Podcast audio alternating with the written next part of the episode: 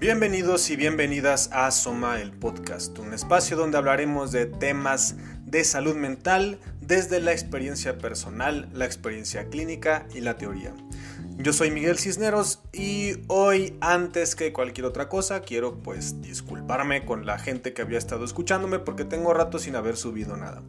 Eh, la verdad es que pues tuve digamos como dificultades de organización, que para quienes me conocen saben que no es nada, nada en especial, nada muy, muy raro, pero pues este proyecto realmente como surgió algo muy individual, digamos, este, quería este, empezar a hacer algo, quería empezar a compartir la información, pues eh, realmente no, no, me dediqué a, organizarlo con otras personas, a ver este, quién más este, invitar y, los temas y todo. Y en realidad, insisto, quienes me conocen saben que, que, soy un poquillo impulsivo en estas cosas. O sea, se me ocurre un, un tema y quiero estarlo haciendo ya en el momento.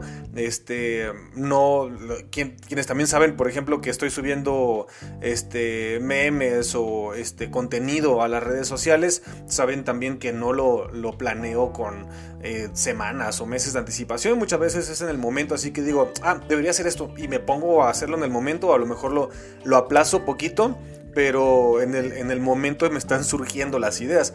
Yo sé que no es lo más chido, yo sé que no está perfecto, pero pues hay más o menos me va funcionando, ¿no? Este, y así ha salido también con el podcast realmente. Entonces, eh, como tenía que... Mm, quería invitar a personas en, en este mes pasado este, algunas cosas no me salieron muy bien a la hora de organizarlo. Eh, traté de grabar uno este, en colaboración, pero no nos salió muy bien.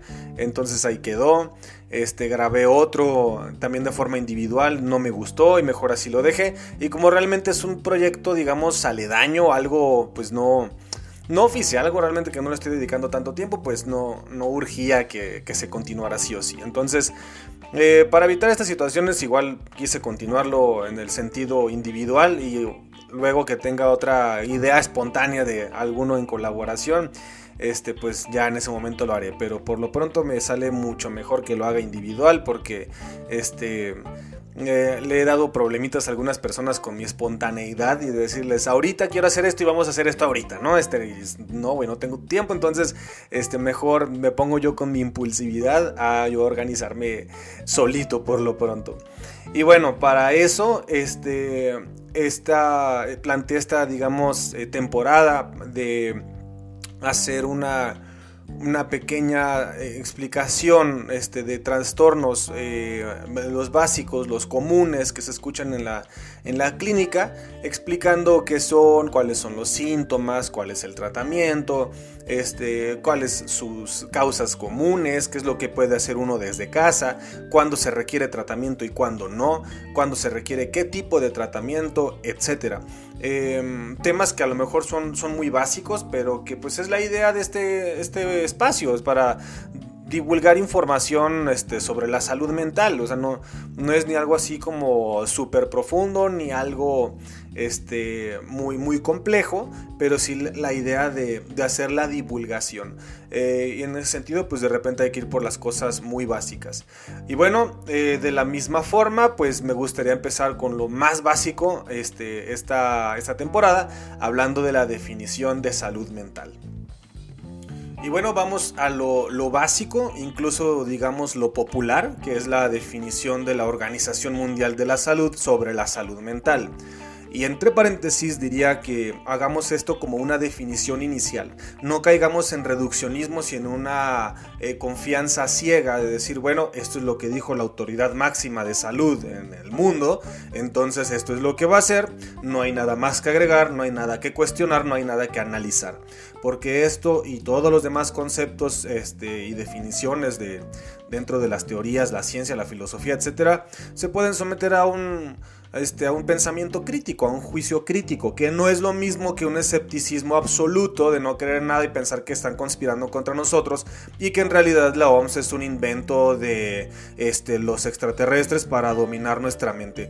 Pues tampoco tan así, ¿verdad? Puede llegar a ser divertido hacer como un ejercicio mental así, pero lo que quiero invitarles es que escuchen esta definición, escuchen luego los cuatro puntos con los cuales quiero abordar qué es la salud mental y al final eh, se haga una redefinición, una, una más bien un, un enriquecimiento de la definición inicial eh, y que ustedes también hagan su propio criterio, su propio juicio, que, discrepen y que digan, no, Miguel, sabes que ya te escuché y creo que, creo que discrepo contigo en este punto por esto y esto, creo que podemos entrar en debate por esto y esto, creo que ta, ta, ta, no así chido, así funciona esto. Y entonces, este, por eso insisto, no voy a decir como cuál es la definición de la OMS para decir, esta es la, ley, pues háganle como quieran, ¿no? Esta es la definición.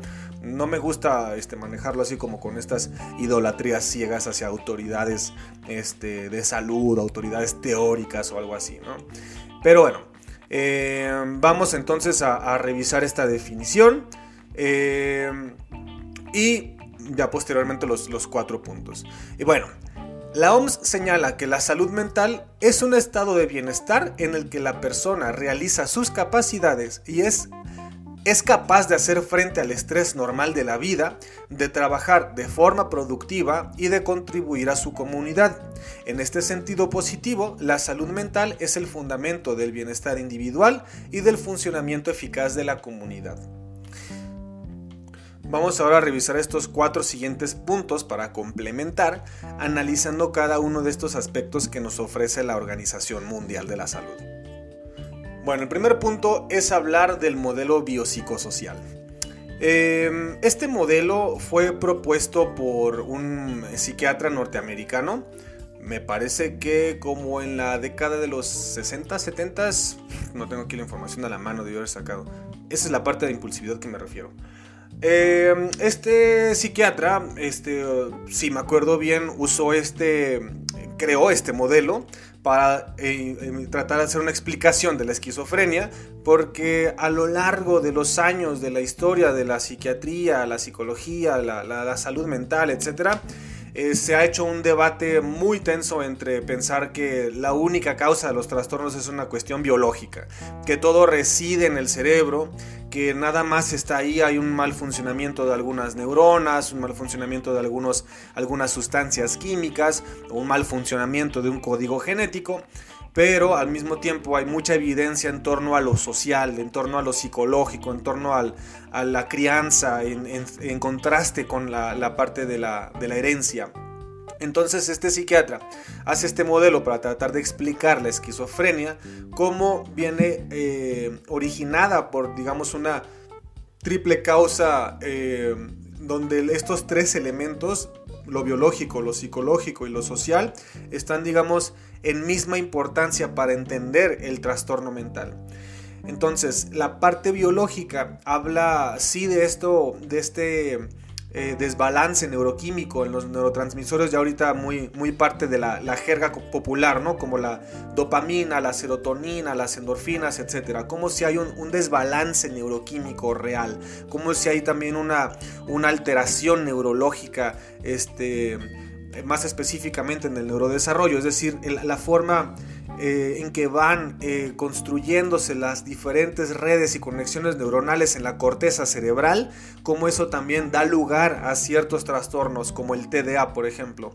Eh, como en casos como la esquizofrenia hay un auténtico y genuino desgaste de ciertas áreas cerebrales, como el cuerpo calloso que conecta ambos hemisferios, que hay una reducción también de la, este, la materia gris, que también es, digamos, es como el cuerpo celular, el cuerpo neuronal, eh, y, que esto da lugar a una serie de, síntomas muy específicos en la esquizofrenia.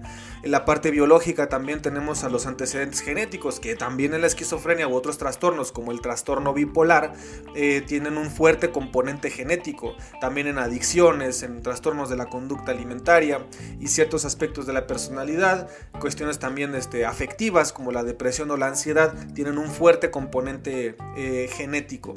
En la parte biológica también tenemos todo lo endocrino, toda la cuestión de, este, las hormonas. Es muy común encontrar eh, una cuestión de hipotiroidismo o hipertiroidismo en, comorbilidad con algunos trastornos afectivos como la ansiedad. Eh, por otra parte, también lo biológico lo encontramos en nuestra historia evolutiva. Este es un aspecto que personalmente me gusta muchísimo por su complejidad porque es muy fácil caer en, el engaño como de, de, pensarnos a nosotros como eh, como otra especie, este, digamos entre comillas, evolucionada del mono.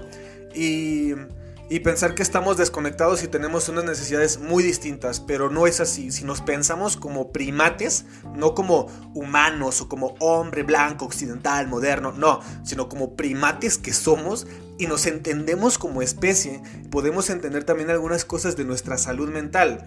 Ahorita tocar un poquito más ese punto, pero lo que quisiera señalar ahorita es que la salud mental está muy relacionada con funciones específicamente humanas. O sea, no, no hablamos de que hay una cuestión de problemas, por ejemplo, en los huesos, que sí hay, que sí los hay, ¿no? En los humanos hay problemas en los huesos, pero hay otro, otros millones de especies que tienen problemas en los huesos, pero no hay otros millones de, especies que tienen esquizofrenia. De hecho, hasta donde me he informado, la esquizofrenia es uno de los trastornos que aparecen únicamente en los humanos. Se pueden inducir estados, eh, digamos, eh, eh, similares a la psicosis, similares a cuestiones alucinatorias, etc. En otras especies, pero no caen, digamos, por sí solos a este estado de psicosis como los humanos. Entonces, eh, cuando hablamos de salud mental, hablamos de algo muy humano que sí tiene conexión con otras especies, que tiene conexión con nuestra historia eh, eh, biológica, que tiene conexión con nuestras características como especie y que al mismo tiempo nos conectan con otras. Y que esto puede darle un peso importante a saber hacia dónde queremos dirigir nuestros esfuerzos en salud mental.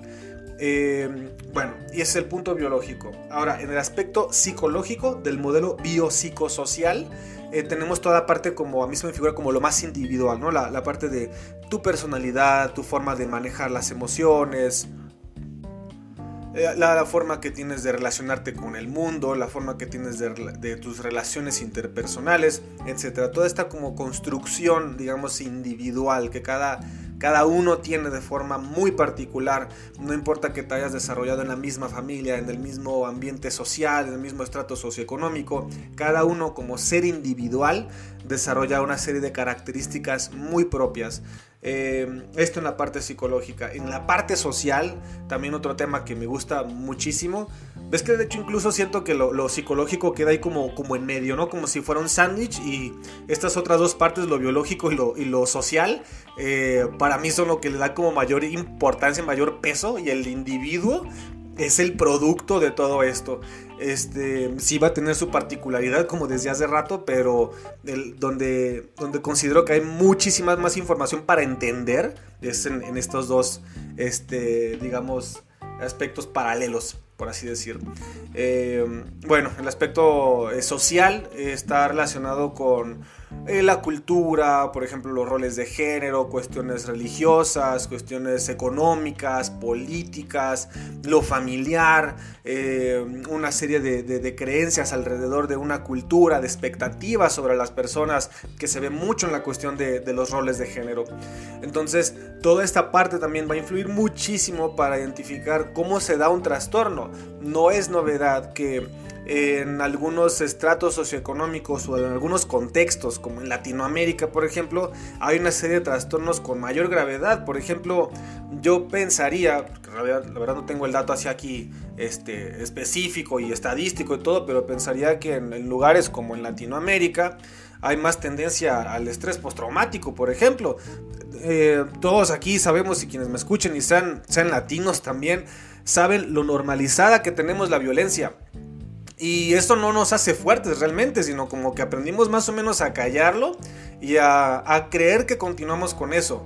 Pero vivir así con inseguridad, con miedo de estar al pendiente de que si ya llegó una persona o no, de estar bien alerta porque una persona no te contesta, ya piensas que pasó lo peor, no es muy sano realmente. Este, ver que a cada rato en las noticias de que murió tal persona, mataron a tal persona, desapareció tal persona, la neta no es, no es muy sano. Insisto, nos llegamos a acostumbrar, nos llegamos a decir como que, ah, bueno, es algo de todos los días, ¿no?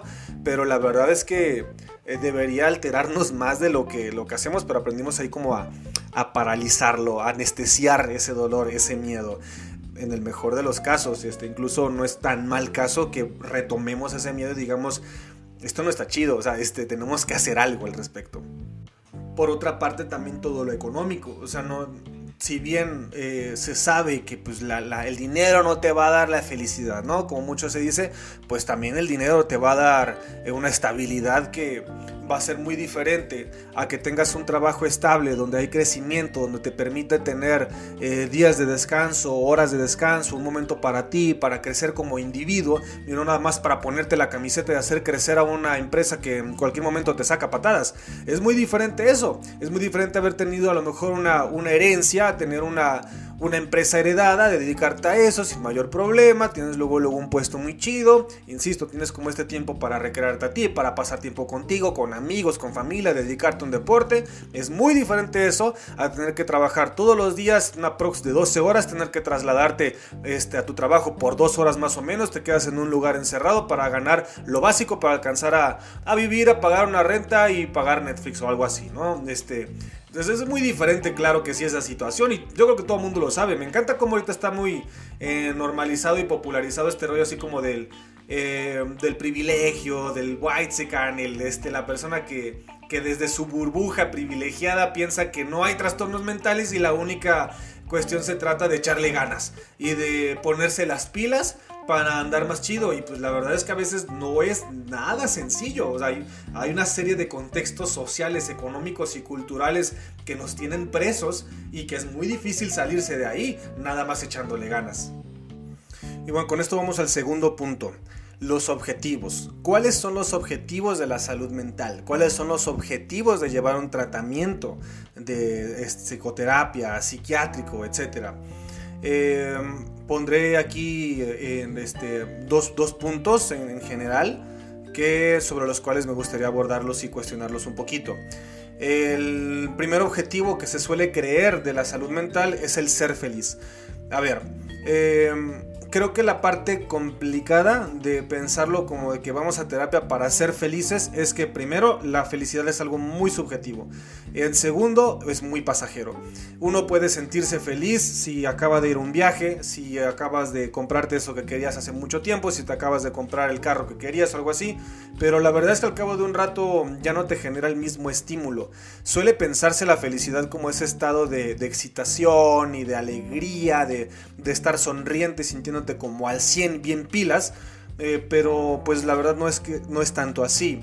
Eh, de hecho, en salud mental, pues se sabe que el, objetivo pues no es esto, pues que estés como contento todo el tiempo. Una persona que llega a consulta y te dice que no tiene nada porque siempre está bien contenta, la verdad es que da mucho que sospechar de que a lo mejor pasan otras cosas, pero tiene una actitud de negación muy fuerte. en salud mental lo que más se busca es tener, manejar la capacidad de, de poder vivir, experimentar las diferentes emociones y gestionarlas de forma adecuada. No se trata de que hagas todo para que todo el tiempo siempre estés bien contento, bien contenta y con toda la mera actitud. No, porque va a haber muchas situaciones que van a ser inevitables que te generen malestar, que te generen dolor, ansiedad, tristeza, enojo, frustración, etc. Y pues no se trata de que sean emociones positivas y negativas, es una gama de emociones, son emociones y ya. Y de hecho las emociones tienen un sentido muy adaptativo. Si uno aprende a escuchar sus emociones, a saber qué es lo que uno le están advirtiendo, a distinguirlas de lo externo de lo interno, es decir, de cuando algo realmente externo me está haciendo sentir enojo o realmente es algo que está, estoy leyéndolo desde mi historia, desde, los lentes de mis propias heridas emocionales, porque yo creo que mucha gente que me escucha debe darse cuenta, debe recordar situaciones en las que se enojó, digamos, de más o se puso triste de más ante una situación que pareciera que no lo era tanto, o sea, que una situación tocó una herida mía y me hizo sentir una tristeza desproporcionada a la realidad, por así decir. Entonces, este, aprender a distinguir qué es lo que estoy sintiendo, qué es mío, qué no es mío, este, qué cosas las estoy confundiendo con mi pasado, pero es más del presente o no es tanto del presente y, hacer algo al respecto es algo muy complicado, la verdad. Es, un pedo aprender a poner límites, por ejemplo, por eso. Porque poner límites implica conocerte qué es tu malestar, qué es lo que está pasando, cómo comunicar tu malestar, cómo no echar culpas, cómo también uno hacerse responsable efectivamente es un desmadre, o sea, realmente requiere un entrenamiento y yo diría que por eso este, ese es uno, sí, es uno de los objetivos de la salud mental. Este, por eso el objetivo no es ser feliz, el objetivo es conocer tus emociones, vivirlas sin que te consuman en lo absoluto y que sepas gestionarlas. Un segundo punto que se suele pensar eh, como objetivo de la salud mental es, digamos, la adaptación o normalización. Em, es decir, no se trata de hacer a las personas caer a todas en un concepto social de qué es lo que está bien y lo que está mal. Voy a irme un poquito más a detalles y hablando de cuestiones cotidianas.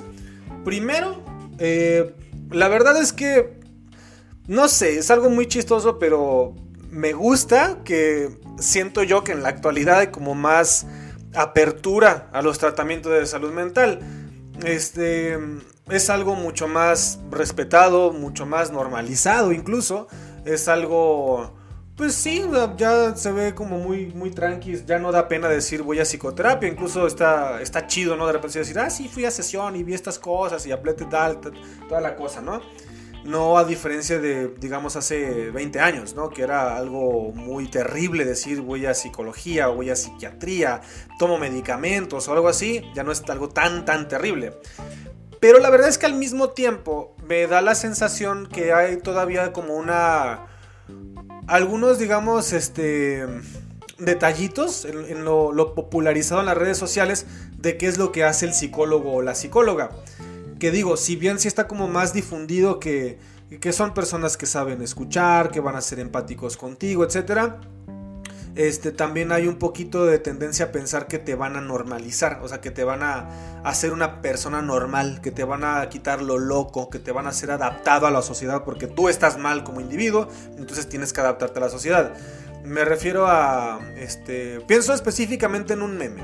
Eh, que bueno, yo sé que, que, los memes no es como la mejor fuente de conocimiento, pero creo que, creo que saben a qué me refiero. Los memes pueden ser como un poquito una ventana para entender algunos, algunos procesos sociales, algunos procesos de información social.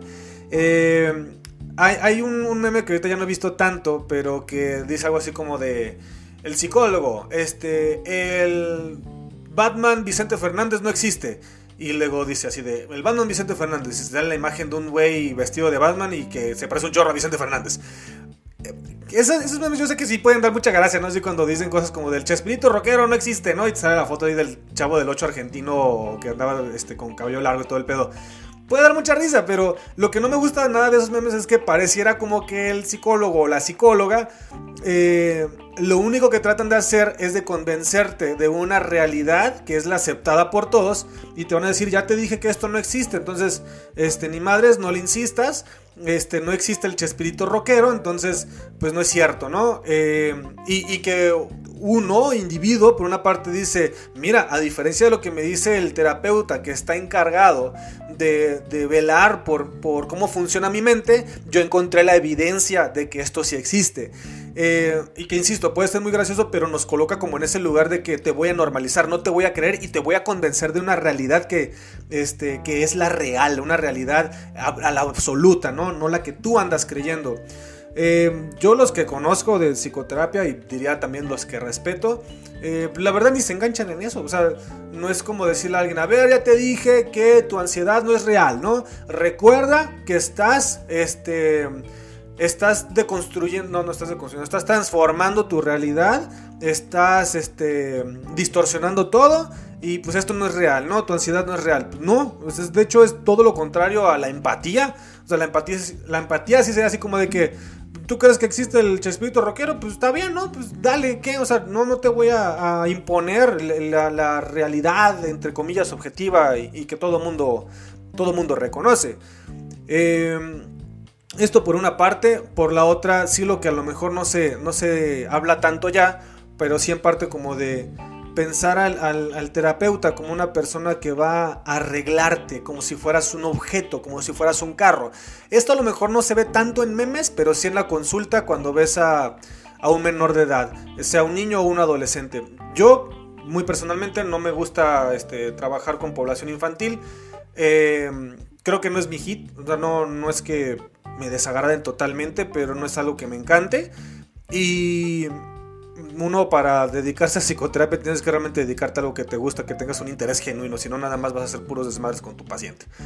Eh, por otra parte, este, requiere una formación muy especializada que pues no he hecho y la verdad es que pues tampoco creo que la vaya a hacer. Eh, pero lo que, con lo que sí me gusta trabajar es con adolescentes. Y con adolescentes, por ejemplo, es muy, muy, muy común que pues te lo lleve la familia. Es como de que aquí te traje Juanito para que me lo arregle. Porque anda, anda bien mal ese muchacho, se porta muy mal y pues este, aquí se lo dejo, ¿no? Y luego la familia se desentiende, entonces es como de que ya empiezas a trabajar con ellos, toda la cosa, identificas muchas cosas en familia este, quieres incluirlos a su tratamiento y de repente se desaparecen porque es bien fácil echarle la culpa a alguien, echarle la culpa al hijo adolescente que, anda probando las marihuanas y que por eso ya toda la familia está mal, pero muchas veces es el resultado de que la familia esté mal. Entonces esa, esa noción, esa idea de que el psicólogo o la psicóloga te van a arreglar, este, como si fueras un carro descompuesto, está muy, muy este, difundido también este, todavía.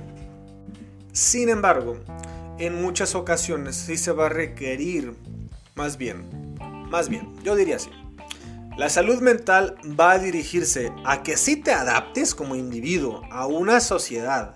Eh, sé que está como muy tricky decirlo así, ¿no? Es que, o sea, sí es adaptarte a una sociedad, es adaptarte a un sistema, etcétera, pero no es resignarte, ¿saben? O sea, es lo que quiero dejar como muy claro y perdón, pero siento que de repente me enredo, me emociona todo. Pero adaptar, adaptarse no es lo mismo a resignarse. Y esto puede pasar mucho en trastornos de personalidades como de eh, estoy en contra de todo, estoy enojado con todo, este, todo molesta, todo el mundo me quiere atacar. Y empiezas como a trabajar estas partes de aceptar cosas que no puedes cambiar y les puede hacer muchísimo ruido en pensar que es como de que, ah, bueno, como, el meme de la niña, no, si, ah, ah, entonces chingo mi madre, ¿no? Ah, bueno, chingo mi madre. Puede parecer eso, pero eh, es muy sano identificar y conocer los límites de uno. ¿Qué cosas no puedo cambiar? ¿Qué cosas tengo que dejar de quejarme y hacer algo allá al respecto? Porque mi realidad no va a cambiar porque a mí no me guste. Y para términos más concretos, ejemplos más concretos, pienso mucho en cuestiones de pareja. O sea, este, esto pasa también muy comúnmente en, la consulta. Alguien que, llega, busca su proceso de psicoterapia, te empieza a hablar de su pareja, todo lo mal que no hace su pareja, todo lo, este, lo mal que, que hace su pareja, etcétera y hay una serie de, de malestares emocionales en torno a por qué mi pareja no es la persona que yo quisiera, por qué mi pareja no hace o no deja de hacer tal cosa o no es como, como yo me imaginé, como está en mi ideal.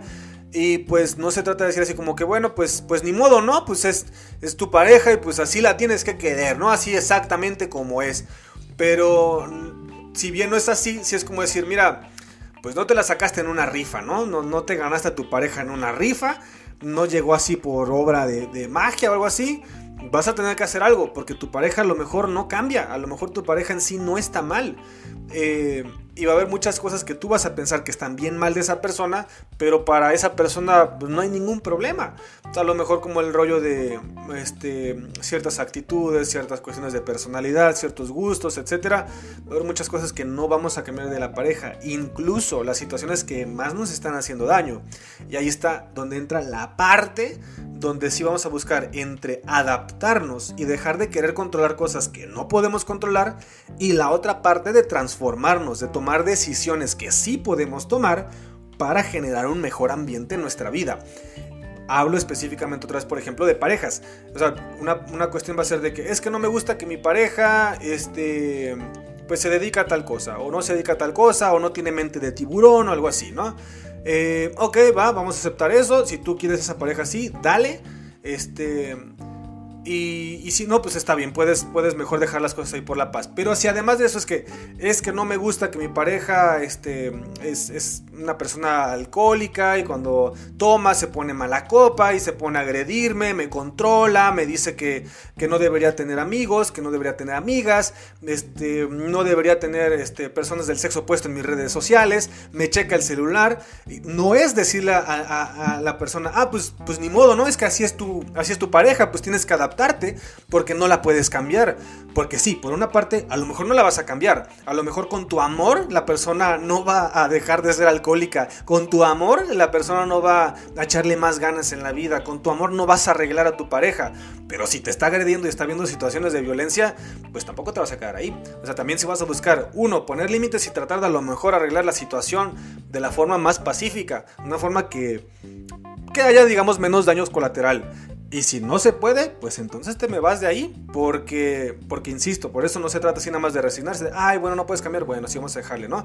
También pasa mucho en familias. Este, tengo así muchas, muchos este, consultantes que en situación familiar es como de, en familia invalidan, comparan, agreden, violentan, minimizan, etcétera. Y es como de, sí, ok, te creo y estoy totalmente de acuerdo que tu mamá este, se la pasa invalidándote este, haciéndote reexperimentar una, una experiencia de, abandono, una experiencia de negligencia, de, etcétera.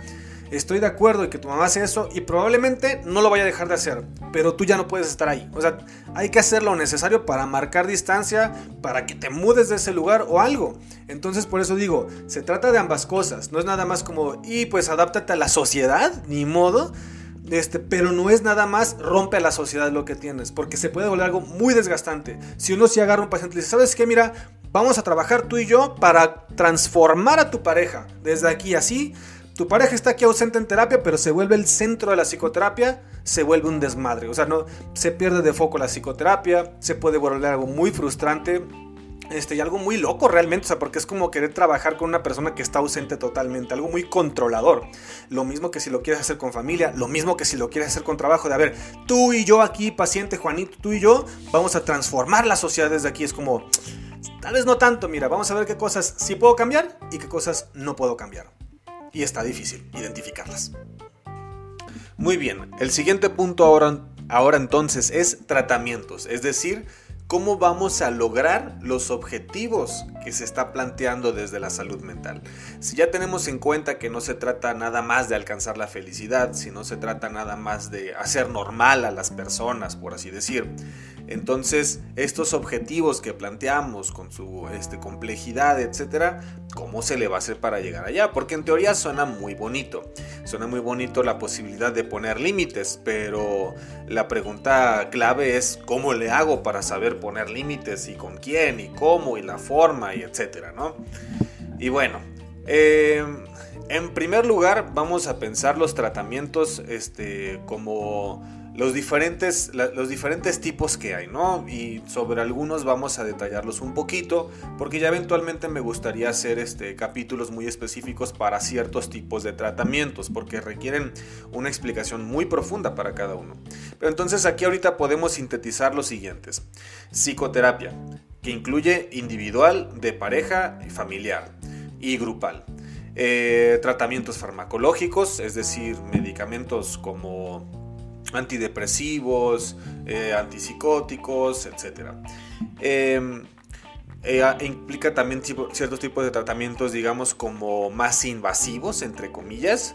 No sé si realmente sea entre comillas, pero como lo que antes se le llamaba como terapia de electroshock, que ahora es, si me acuerdo bien, es TEAR, terapia eléctrica anticonvulsiva relajante.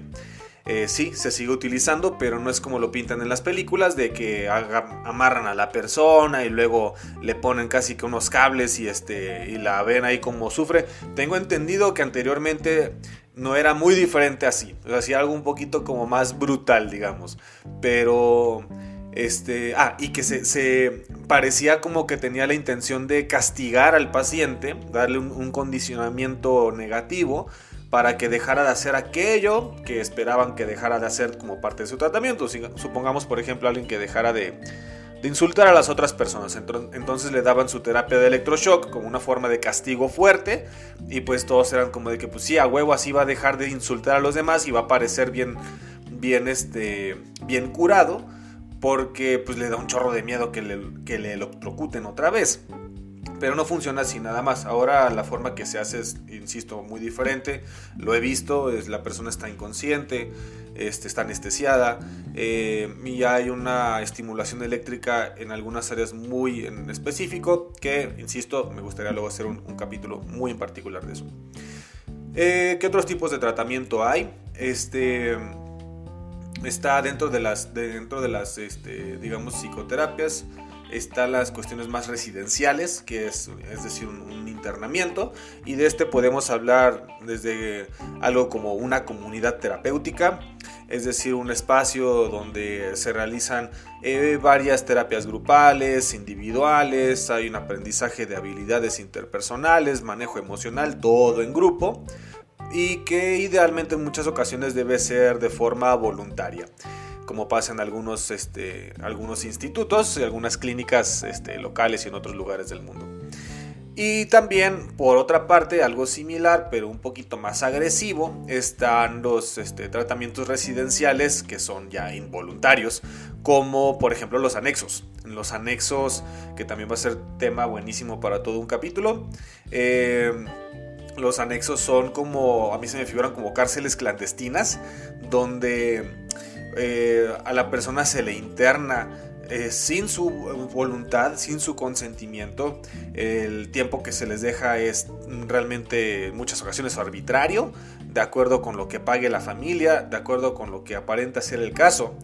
Y es generalmente por cuestiones de adicciones, pero he escuchado muchas historias que también incluye otros tipos de trastornos como esquizofrenia y que eh, las condiciones de los anexos regularmente son muy deplorables, son, este, de, son sucias, la comida es poca o es de mala calidad, eh, no hay supervisión entre la gente que está dentro del anexo, de hecho ha habido muchas historias de atrocidades dentro de los anexos, como desde violaciones, este, eh, golpes y pues asesinato tal cual, este, de eso sí he tenido eh, datos un poquito más de cerca de gente que ha muerto en, anexos por conflictos entre los propios internos y pues que la neta no está nada chido, o sea, porque insisto, pareciera como una cárcel clandestina donde llevan a las personas cuando ya no saben qué hacer con ellos, cuando no hay, no hay disposición por parte del paciente de iniciar un tratamiento residencial y entonces como que pues métete ahí, ¿no? Y hazle tú como puedas, este, pues que te vaya bien, con que estés alejado de nosotros, que nos das un chorro de problemas, con eso me doy por bien servido. Y pues algo puede salir muy mal o algo puede salir suficientemente bien. Porque también he conocido gente, aunque minoría, que dicen que sí les sirvió el anexo, porque este, buscan un, un, lugar donde les confronten fuerte, donde les digan las verdades y cosas así. Muy de cada quien, diría ahorita, este, pero, pero sí, sí hay gente que les gustan los anexos, por así decirlo. Eh, y bueno, este, esto en los tratamientos residenciales, creo que se me está pasando otro bueno, en general no, pensaba también en, este, tratamientos dentro, digamos, de la propia psicoterapia individual. Hay mil tipos de psicoterapias, este, desde cuestiones como el mindfulness, la terapia cognitivo-conductual, la terapia basada en psicoanálisis, este, terapia gestal, humanista, la EMDR, que recientemente la ando hoy estudiando, parece muy prometedora este, la terapia dialéctico-conductual, una que me gusta mucho este, recientemente también, y un largo, largo, etcétera. Pero bueno, entre todo esto, lo que quisiera sintetizar a muy grandes rasgos y entre todas, digamos, como opciones de tratamiento que hay, es que podemos pensar al tratamiento, a la psicoterapia, eh, al, al, tratamiento como objetivos para alcanzar los, este, las metas de la salud mental como un proceso de rehabilitación. Eso es lo básico que quiero transmitir. Es un proceso de rehabilitación. ¿Por qué? Porque no se trata de una cura. Es decir, a la persona que se le va a dar una psicoterapia, por ejemplo, basada en mindfulness o en este cognitivo conductual, no quiere decir que nunca más en su vida se va a deprimir, que se le va a quitar la depresión en lo absoluto. Hay varios estudios de algunos tipos de terapia que te dicen que, sí, o sea, por ejemplo, tienes el, trastorno depresivo y te lo quita ya para siempre, por siempre, toda la cosa. Pero eh, no quiero decir que eso no sea así. A ver, no quiero que se entienda como que ningún tipo de tratamiento de todos los que hablé ahorita te pueden quitar al 100% tu sintomatología. De hecho, pues lo ideal es que sí te la quiten. O sea, si tú vas a iniciar un proceso de psicoterapia y aparte vas a tomar fármacos porque tienes síntomas depresivos como que no puedes dormir, no disfrutas los alimentos, este, tienes desmotivación y tienes ideas suicidas, pues lo ideal es que ya no te sientas así después de tu tratamiento. No quiere decir entonces que esto no se te va a quitar sino hablo de que primero es un proceso, no va a ser así de una sola ocasión ni un tratamiento mágico, toma aquí está la varita mágica, ya se te quitó la depresión, no. Segundo lugar, eh, hay muchas circunstancias y razones por las cuales te pueden llevar a tener otro episodio depresivo. Entonces, te vas a rehabilitar y rehabilitar implica que te vas a regresar a, un estado de funcionamiento anterior a tu trastorno, a tus síntomas, donde estabas mejor, digamos. Se va a buscar que regreses a ese estado de funcionamiento e incluso superarlo. Es decir, no es como que, insisto, tienes depresión y eso está mal en tu vida, como si tuvieras COVID y eso es lo que está mal en tu vida y te lo vamos a quitar porque, uh, sí, la depresión es mala. No es mala, es desgastante, es muy desagradable, pero en sí no te hace una persona mala estar deprimido o ansioso o tener un tipo de personalidad o sentir que te enamoras de cada persona que conoces. Eso no está mal en sí. Es a lo que me refiero con que no es una cura. En el mismo sentido y más específicamente con los, este, los trastornos de la personalidad, me gusta mucho explicarlo a mis pacientes. No hay personalidad sana. O sea, en psicoterapia, en salud mental, no se va a buscar que la persona tenga un perfil de personalidad ideal. Que porque así deberían ser todos. Que porque así deberían pensar todos, porque así este, las personas deberían comportarse de tal manera.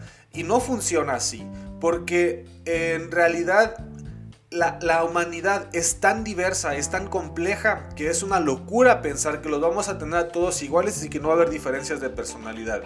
Va a haber personalidades más problemáticas que otras, eso que ni qué.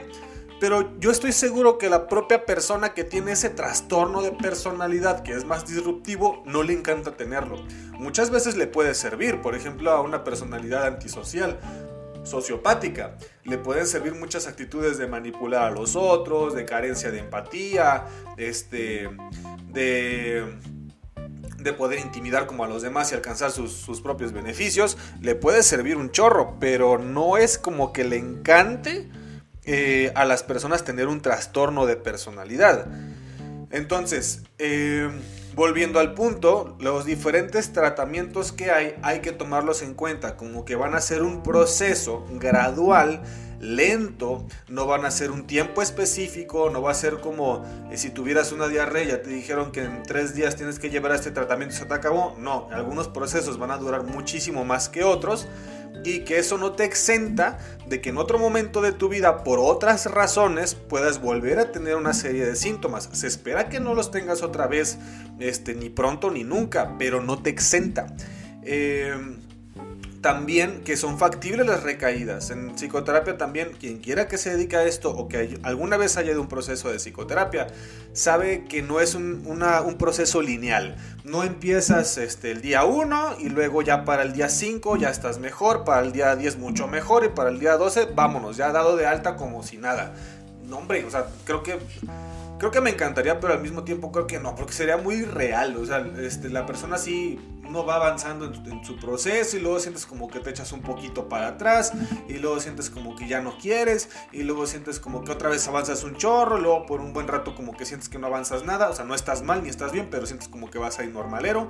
Entonces, así es también, es un proceso y te va a llevar a ti a alcanzar tus propios objetivos, no los de tu terapeuta, no los de la, familia, no los de la sociedad, se va a buscar que tú trabajes tus objetivos de tu salud mental. Los que mencionaba hace rato, los objetivos de que pues no se trata de ser feliz, se trata de poner límites, etc. Esos son muy genéricos, pero esos ya detallándolos en tus necesidades, este va a ser otra cosa. Yo esto lo, lo aprendí mucho en cuando estuve trabajando en una comunidad terapéutica, ya ahí con, con pacientes con adicciones. Eh, me hacía mucho ruido cuando algunos pacientes les les exigían que fueran más asertivos, casi casi, ¿no?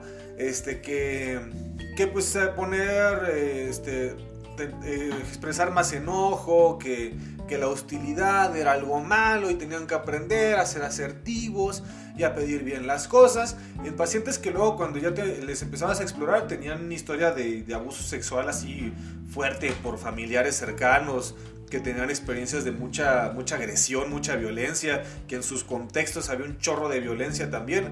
Y, para mí yo lo pensaba así como de, yo a esta persona le enseño a ser asertivo, no este, a, a regular su enojo y lo mando a que lo maten. Así. O sea, este. Y si esa persona no quiere hacerlo, este, esa persona eh, no le parece viable para, para él que aprenda a contener su enojo para luego expresarlo de una forma más adecuada y toda la cosa, pues a lo mejor no estaría no estaría mal, ¿no? O sea, este es a lo que a lo que él pida. Yo entiendo aquí, por ejemplo, que la cuestión de la la agresividad en un caso así, la hostilidad, el, este, el explotar, puede ser muy riesgoso para mi paciente y por eso sería buena idea como este, enseñarle técnicas para manejar su enojo, para alejarse del ambiente de donde le genera mucho enojo. Este, y que le, hace desplegar toda esta serie de conductas también de, violencia de su parte.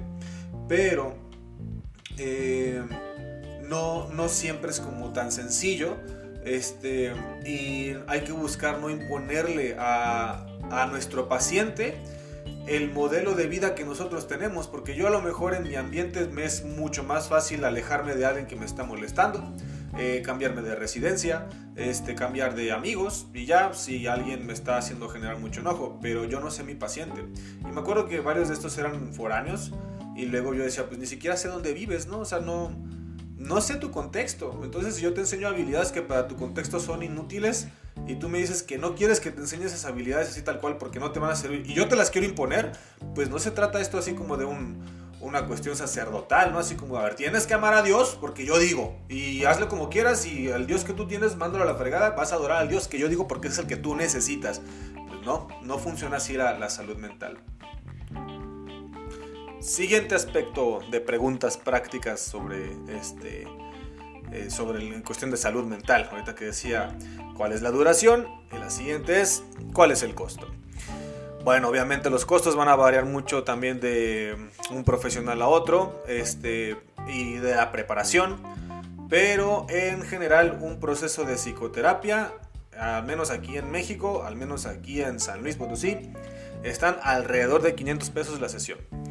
Eh, las sesiones duran una prox de 45 minutos a una hora y las frecuencias pueden ser semanales o quincenales. Yo he aprendido y me gusta trabajar este, en frecuencia quincenal muchas ocasiones. Y esa, las razones para hacerlo así han sido este, relacionadas a lo que mencionaba hace rato de, este, de qué va a generar la duración en el tratamiento. Es decir, si tengo un paciente que tiene buenas redes de apoyo, eh, no tiene un consumo de sustancias, este, eh, digamos, nocivo, eh, si no tiene tanto tiempo de evolución sus síntomas, si tiene una buena capacidad de introspección y si puede identificar la relación entre sus síntomas y su vida y su, este, vamos, su, historia y su vida actual, si tiene capacidad para eso, a la persona la pongo en 15 días. ¿Por qué?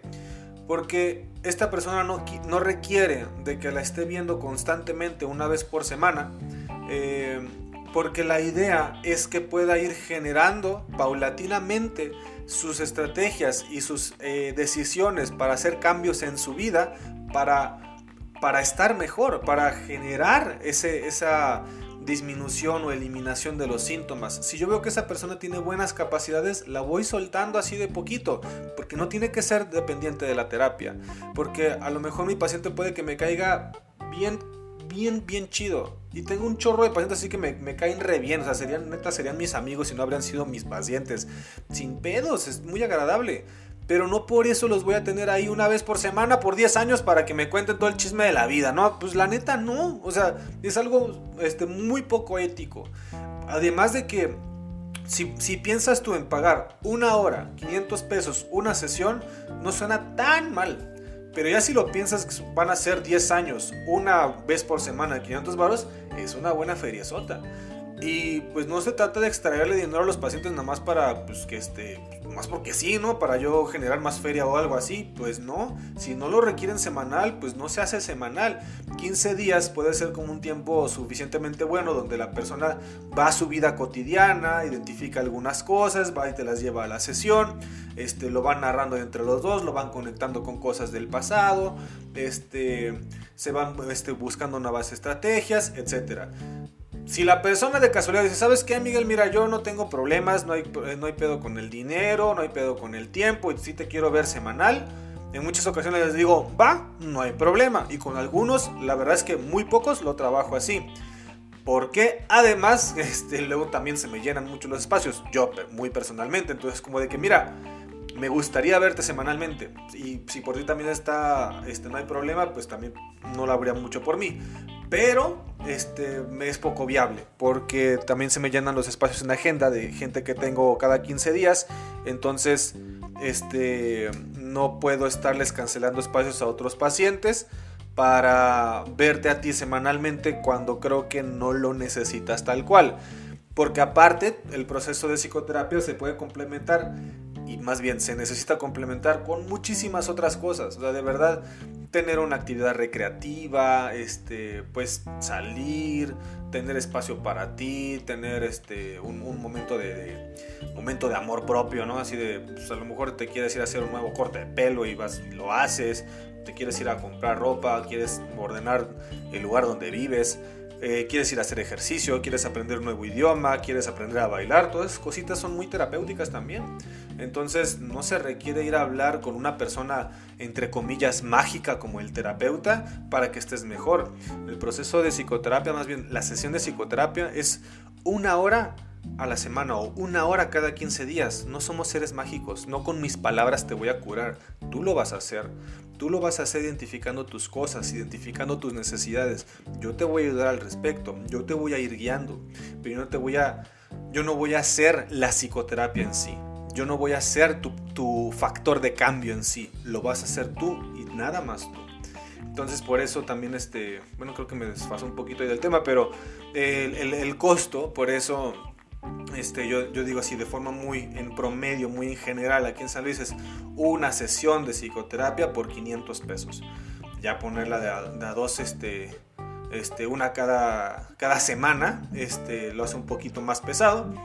Ah, y cuando, cuando sí lo requiero así es cuando sí veo la otra parte, ¿no? De que hay consumo de sustancias, hay pobres redes de apoyo, hay una larga evolución de los síntomas y es como de, necesito verte semanal. Y, y casi casi que les pido permiso antes, ¿no? Es como de, mira, veo así la situación, entiendo que ahorita tienes un chorro de cosas que hacer, entiendo que puede ser cara, pero necesito verte semanal, al menos este ratito, a ver cómo sigues. Si de aquí a dos, tres meses hay disminución de síntomas, haces mejores redes de apoyo, haces otras actividades recreativas, consumes menos sustancias, etc. Si en ese tiempo está así, ya te pongo cada 15 días para que no te sea tan pesado.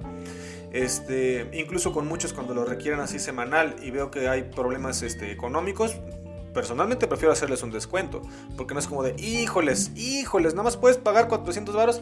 Yo creo que no, ¿eh? Mejor, este, mejor así le dejamos, ¿no? Y pues que Dios te bendiga y busca otra cosa que hacer. La neta no, o sea, este si de por sí el tratamiento no sabes cuánto va a durar y que a lo mejor necesitas ir cada 15 días y necesitas hacer un espacio de una hora al día este, para, para hacer esto, pues creo que requiere un, esfuerzo bastante grande, ¿no? Entonces no nos vamos a poner tanto en nuestros moños, por así decir. Eh, los, procesos de psicoterapia también luego van a variar bastante, puede llegar hasta los, los mil pesos. Y yo, yo diría ahorita que Sería viable tal vez pagar esos mil pesos por una sesión, si va a ser así también una sesión a lo mejor cada 15 días y en una persona sumamente preparada, ¿eh? O sea, porque si es una persona que tiene la licenciatura nada más y a lo mejor algo de experiencia y tomó unos cursos y les quiere cobrar mil pesos una sesión, la neta no. O sea, este, pues al menos que tenga así como tres maestrías en terapia cognitivo-conductual y ya como 20 años de experiencia, yo diría, ok, creo que esta persona sabe muy bien lo que está haciendo, entonces, órale, va, le pago sus mil barotes, ¿no? Pero fuera de eso, la neta, no. Yo lo que he visto muchas veces que hace variar los precios es la ubicación del consultorio, neta, así. La ubicación del consultorio está acá en el Lomas, lo, lo más alto de la ciudad y se ve todo bien bonito, este, y está ahí al lado de eh, de un Starbucks y está al lado de una agencia de la BMW, te van a cobrar tus 1000, 1500 baros la sesión. Este, aunque sea algo no muy diferente a una persona que atienda acá por, este, por el centro más o menos, que no esté mal el consultorio, que esté bien, que salga gente suficientemente bien preparada y te va a cobrar unos 500 o 600 pesos. Pero generalmente es mucho como el, el lugar. Eh, por otra parte, también hay unos que suelen ser también mucho más caros y de mucha frecuencia. Sorry para amigos, sorry para este, colegas que, son adeptos al psicoanálisis, pero a mí de repente no me gusta por eso.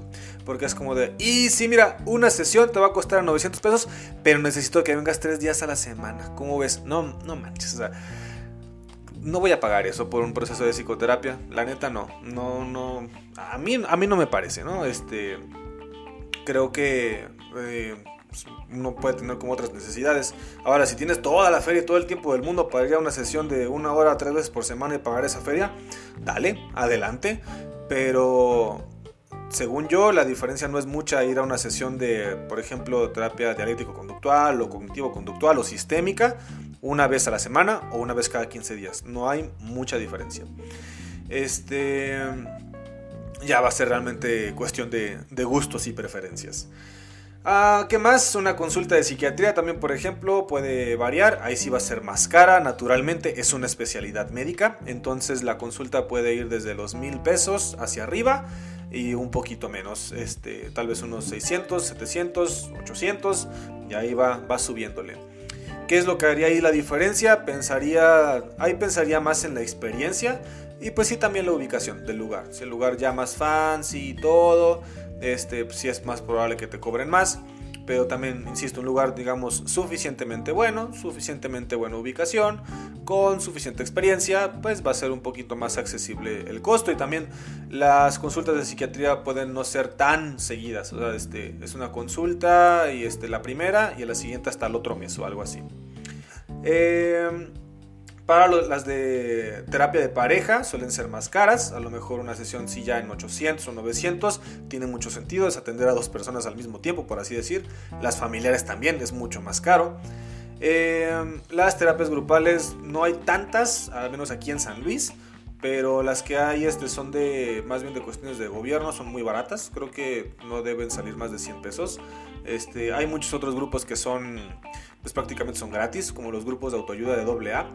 Eh, y de estos son muy recomendables. El problema con los grupos de AA, este, o sea, no anexos, sino un grupo de AA, es que puede ser complicado encontrar uno de confianza. Entonces, si a alguien le interesa en algún momento llevar, ir a un grupo de AA, es buena idea que pregunte a alguien, alguien que vaya a uno, alguien que haya ido a algunos y este pues tal cual, ahí se maneja mucho por, por, este, por padrinos. Este, entonces, tener un padrino una madrina que le diga, mira, yo te guío a este lugar, te digo dónde es, cómo se le hace y toda la cosa. Y según yo, no se cobra, sí, cero absoluto. dicen que no, no cobran este, cuotas, ni honorarios, ni este... Eh, no son ninguna secta o algo así, pero su único objetivo es dejar la bebida. Entonces, si se apegan a esos lineamientos de doble A, pues seguramente tendría que ser así, gratis, nada más es como colaborar entre sí de algunos a veces les toca llevar el café, algunos a veces les toca limpiar, algunos a veces les toca dirigir, etc. O sea, es como una colaboración totalmente mutua y puede ser algo muy, muy, muy terapéutico, de verdad, un grupo de AA. Este, pero insisto, el problema es encontrar uno de confianza. Eh, ¿Qué más? Internamientos. Eh, hay anexos que pueden cobrar muchísimo, de verdad, este, y que no son tal cual un tratamiento. O sea, conocí varias personas que iban a lugares que les llaman como clínicas, porque clínicas no tienen nada, se aparecen como hoteles. Y así tal cual me contaban que era de... Los ponían en un cuarto, en su cuarto tenían tele, tenían aire acondicionado, el cuarto a lo mejor lo compartían tiene una tiendita ahí este, cerca y este, pues la familia les manda dinero para que vayan y se compren todo lo que quieran. Entonces, pues van y se encierran ahí al, cuarto, o sea, están como supervisados de que no se vayan del cuarto, este, que no se vayan de las instalaciones, y pues pueden ver la tele lo que quieran, momento que quieran, comiendo lo que quieran, y ya mientras no se estén drogando, este, en muchos lugares incluso dejan fumar, entonces ahí se pueden echar a, a fumar y comer chetos, viendo Netflix todo a gusto, es, es, realmente una contención, o sea, no es un tratamiento. Y esto obviamente puede costar muchísimo dinero. Yo la última vez que escuché a alguien que, que fue a un lugar así, creo que me comentó que al mes a la familia le cobraban 30 mil al mes. O sea, así es tal cual, así como un cuídeme aquí a mi chamaco, que esté todo bien, que esté comiendo, nada más que no se drogue y tenga, le pago 30 mil baros al mes por esto. Se me, hace, se me hace muy desgastante porque encima nada te asegura que la persona va a salir mejor de ahí. O sea, de hecho puede salir peor o simplemente igual y nada más te hizo gastar feria. Eh, aunado a esto, en este tipo de lugares, sí también este, me contaba que llegaba a haber algunas terapias grupales, pero es algunas y así como muy poquitas y este, no, no era lo principal. Lo principal es como de tener un lugar donde la persona se sienta segura, la familia se sienta segura, no se drogue y se acabó.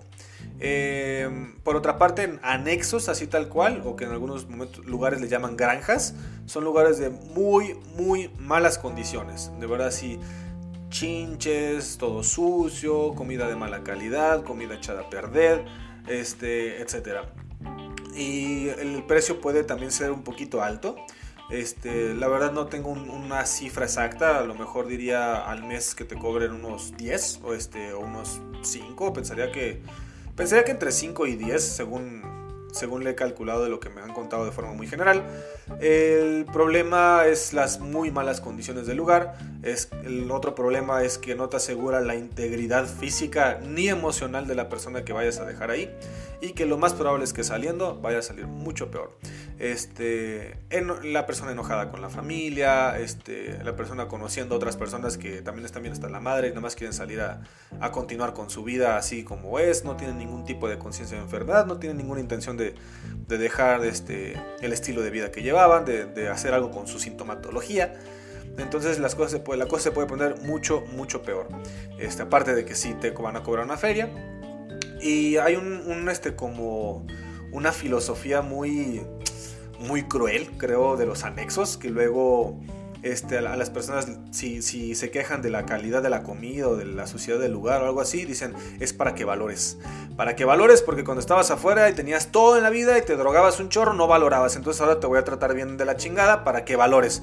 Pues es muy cómodo así si, tienes este, varios anexos.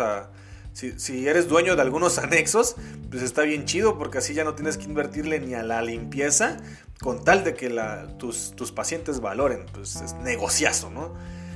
Eh, y pues, ¿qué más? Hay otros lugares como la comunidad terapéutica del Instituto Temascali, ahí tal cual pues es de gobierno, no es muy cara, la verdad ahorita no sé en cuánto está, pero te hace un estudio socioeconómico, entonces ahí se evalúa la cuota que uno puede dar, que siempre es algo muy, la verdad mucho más este, viable a, a los otros tratamientos que he comentado. Yo en lo que me quedé, que no estoy ahí hace aproximadamente 5 años, este, la cuota máxima, y que era raro que la cobraban así, creo que estaba con unos 30 por los 3 meses. Y que ahí es totalmente voluntario. Entonces uno puede entrar y decir, no, pues ya, ya le llego, ya no quiero estar aquí al, al día siguiente. Y ya. El problema es que a lo mejor no te dan reembolso, ¿no? Este, la verdad no sé. Pero, pero sí es como mucho más barato, creo que por esta cuestión que es este, de gobierno. Y pues que se hace el estudio socioeconómico. Entonces como de, a ver cuánto es lo que sí puedes dar. Y qué más, qué más. Bueno, este, entre todo esto, pues también de, parte de la, de la, psiquiatría, hay que tomar en cuenta los fármacos. Los fármacos suelen ser caros. También este, varía de la marca del fármaco y de la frecuencia que tengas que tomarlo. Y ese va a ser un poquito más complicado porque ahí no va a ser tanto de que, bueno, me los tomo una semana y otra semana no me los tomo. Ahí sí tienes que llevarlo un poquito más, este, más regular. Eh, entonces, sí, va a ser caro en general un proceso de salud mental. Por eso hace rato decía de que si te dicen que tienes que ir dos o tres veces a tu sesión de psicoanálisis de 900 pesos la consulta, más aparte tienes que ir a psiquiatría, más aparte tienes que comprar medicamentos, este, pues te va a salir una buena feria. Entonces, mejor piénsale bien a qué tipo de proceso de terapia quieres ir este, y qué es lo que estás dispuesto a hacer y a pagar. Y bueno, pues creo que es todo en cuanto a los costos. Es lo que aquí tenía anotado como a, grandes rasgos. Si se me está escapando otro, si tienen alguna duda o lo que sea, con mucha confianza lo podemos platicar. Este, mm, no sé, espero haya sido como suficientemente amplio, este, detallado en, en los temas que quise abordar. Porque creo que, creo que lo decía al principio, espero que sí. Este, la idea de este primer capítulo de, de qué es la salud mental, estos cuatro puntos de la salud mental, es eh, dar como una, una eh, definición inicial para luego empezar a hablar así de ya de los trastornos de forma individual. Es decir, el siguiente capítulo sería, por ejemplo, hablar de la depresión. ¿Qué es la depresión? Un poquito de la historia de la depresión, cuáles son sus síntomas, explicar los síntomas, cuáles son los tratamientos sugeridos, con qué heridas emocionales suelen estar conectados, con qué otro tipo de trastornos suelen estar conectados, más o menos cuánto dura el tratamiento, cuáles son sus riesgos. Así, hablar específica y únicamente de la depresión. Y otro, hablar específica y únicamente de la ansiedad. Otro, hablar específicamente, específica y únicamente de eh, la esquizofrenia, cosas así, ¿no? Entonces, pero era, primero hablarles de qué es lo que, este, lo que es la, la salud mental, cómo, desde dónde la trabajo yo, porque de verdad no quiero como que se quede la, la, la impresión, la idea de que, ah, como en este modelo, digamos, mm, reduccionista, biológico, médico, como de que, ah, sí, eh, las enfermedades mentales están mal y las vamos a curar y vamos a hacer feliz al mundo. No, ya, ya me emocioné mucho hablando de todo este rollo, de por qué no es así, de por qué es de esta otra forma, de que el modelo biopsicosocial, etcétera, pero este, aclarar como desde qué lugar lo voy a, lo voy a estar hablando, lo, lo voy a estar trabajando.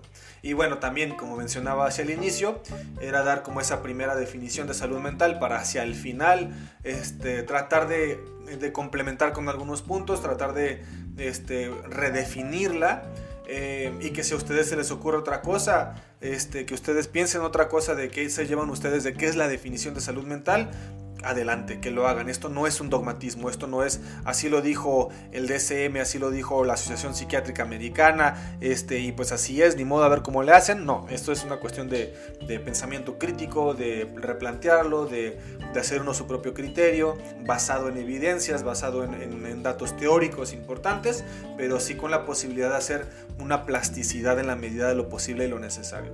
Entonces, ¿cuál es esta este siguiente redefinición de salud mental? Yo la pondría ahorita muy con mis propias palabras. Para mí la salud mental la definiría como eh, un estado de bienestar eh, asociado a la posibilidad de regulación emocional, de tener la capacidad de manejar las diferentes situaciones de la vida y tener la posibilidad de construir tu vida. Algo así, a muy, muy grosso modo. Para mí una parte que, siempre le hago mucha énfasis en, este, cuando trabajo en psicoterapia es llevar a la persona que construya su propia vida. Porque eh, uno podría, digamos, en términos muy ideales, tener un buen trabajo, tener una buena pareja, tener, este, estar físicamente bien, incluso tener un buen atractivo físico, pero uno no se siente feliz, uno, no, uno se siente vacío. Entonces como de empiezas a explorar a la persona y, y, resulta que a lo mejor pues, no le gusta trabajar donde estaba, o a lo mejor no le gusta la pareja donde está, o a lo mejor ni siquiera le gusta de ese sexo la pareja. Entonces este, eh, tal vez se ha planteado que no quiere, no quiere ser heterosexual. Entonces este no quiere vivir en el lugar donde está y pues no pasa nada. O sea, volviendo al punto como de que no se trata de normalizar, no vamos a empujar a la persona a que busque y logre el concepto de salud mental que nosotros tenemos, sino a que, a que construya su vida en una medida que esa vida sea placentera para sí mismo, para sí misma, sin que implique dañar a otras personas, que sea congruente con sus necesidades y que de esta forma también sepa manejar las, digamos, adversidades de su vida. Porque creo que es mucho más fácil manejar las situaciones dolorosas cuando estás bien colocado en tu vida, cuando sabes bien por qué existes a cuando te la llevas ahí más o menos, cuando dices, bueno, pues no sé por qué existo, pero ahí me la llevo en automático, entonces viene algo desagradable y te tumba rápidamente porque en realidad no te gusta tu vida, entonces cualquier cosita te va a molestar muchísimo. Entonces, bueno, a eso le apunto. Ahorita muy a grosso modo, muy, muy embarrado así mi, mi, redefinición de la salud mental. Insisto que no es que esté en desacuerdo con la anterior. Me gusta mucho complementarle la parte de construir tu propia vida. Este y pues nada, me gustaría escucharlos, leerlos, saber su opinión, qué le agregarían, qué le quitarían, qué piensan ustedes de la salud mental, cómo piensan ahora ustedes su propia salud mental. Y pues nada, vamos a dejarle aquí. Les agradezco este, nuevamente muchísimo a quienes me han estado escuchando, a quienes me han reclamado que porque ya no he subido nada. Este, espero hacerlo un poquito más, más seguido ahora que tengo esta línea así de, de temas a tratar es nada más darle una pequeña revisadita a cuestiones a lo mejor históricas, cuestiones de, este, de síntomas más específicos, este, pero pues ya va a ser, va a ser viable. Y pues nada, nuevamente este, muchas, muchas gracias, muchas gracias por su paciencia y muchas gracias por sus comentarios. Yo soy Miguel Cisneros y nos vemos hasta la próxima.